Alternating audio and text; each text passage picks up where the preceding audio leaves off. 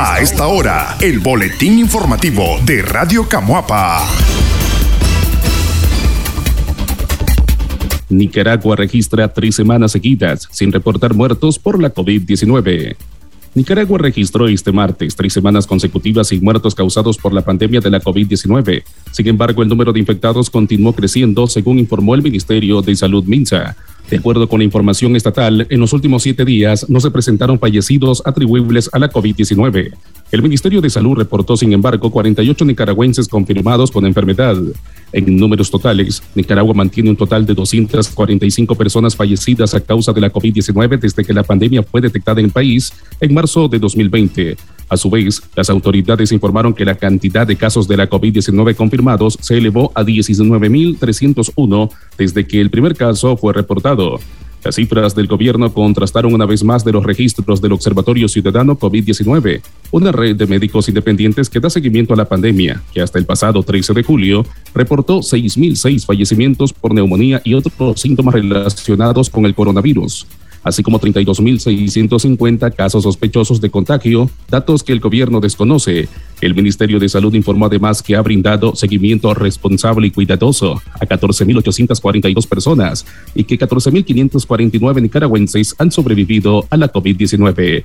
En Nicaragua, el 86.8% de la población mayor de dos años ya cuenta con el esquema completo de vacuna contra la COVID-19, mientras que el 93% tiene al menos una dosis, de acuerdo con las autoridades.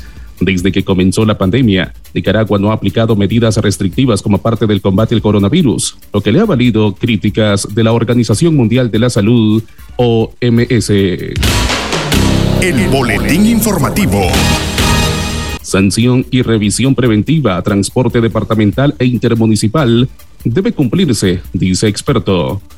Los recientes accidentes de tránsito en los que se han visto involucrados buses del transporte intermunicipal y departamentales, como el sucedido en la cuesta de la Cucamonga ubicado en Estelí, donde fallecieron 16 migrantes, la mayoría venezolanos, según el ex titular del MTI Edmundo Zúñiga, debe llamar a la reflexión a autoridades municipales y de transporte para ejecutar sanciones preventivas a dueños de transporte y choferes.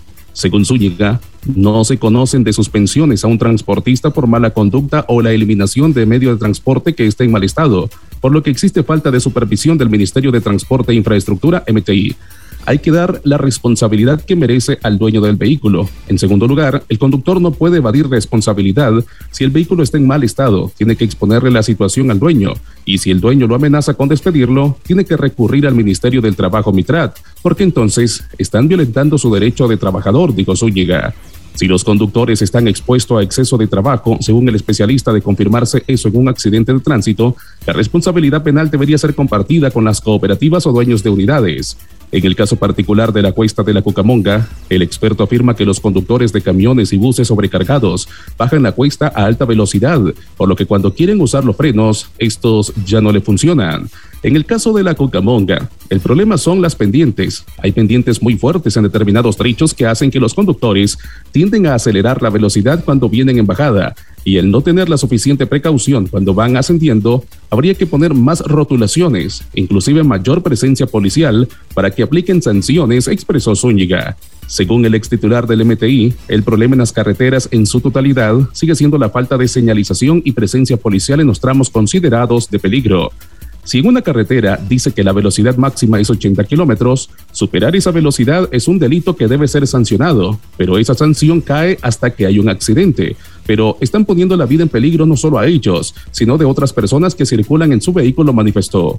Enrique Picado, coordinador del Movimiento Comunal Nicaragüense, enfatizó que los accidentes de tránsito son un problema de salud pública grave, que es multicausal y que debe ser atendido de forma interinstitucional. Frente al desarrollo y los avances que el país tiene, tenemos la política y el planteamiento de responsabilidad compartida. Es necesaria la responsabilidad de instituciones, incluso que tienen que revisar y a veces no lo hacen, refirió. El boletín informativo. Prisión preventiva a chofer del fatal accidente en la cuesta La Cucamonga.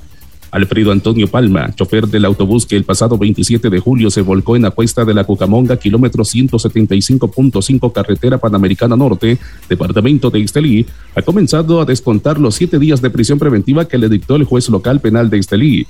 Alfredo Palma, de 46 años, el juez Enfren Antonio Antunes le dictó siete días de prisión preventiva y le programó audiencia inicial para el próximo 8 de agosto. En el escrito acusatorio de la Fiscalía se detalla que las víctimas de homicidio imprudente son 16, de las cuales 15 eran venezolanos y uno nicaragüense, mientras las víctimas por lesiones imprudentes que sobrepasan los 30 son venezolanos que iban para Estados Unidos. Como los lesionados son extranjeros, la Fiscalía ha pedido una audiencia de anticipo de prueba, es decir, que sus testimonios serán recibidos por la autoridad judicial antes de la fecha del juicio.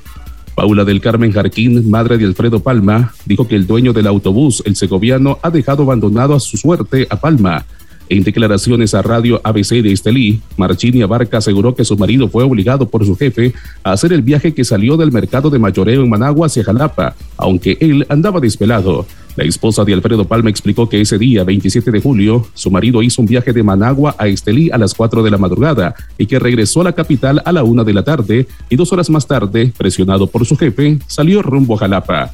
Radio ABC de Estelí también reportó este lunes que los venezolanos sobrevivientes del fatal accidente buscan de manera desesperada cómo recuperar sus documentos de identidad para seguir su viaje hacia Estados Unidos.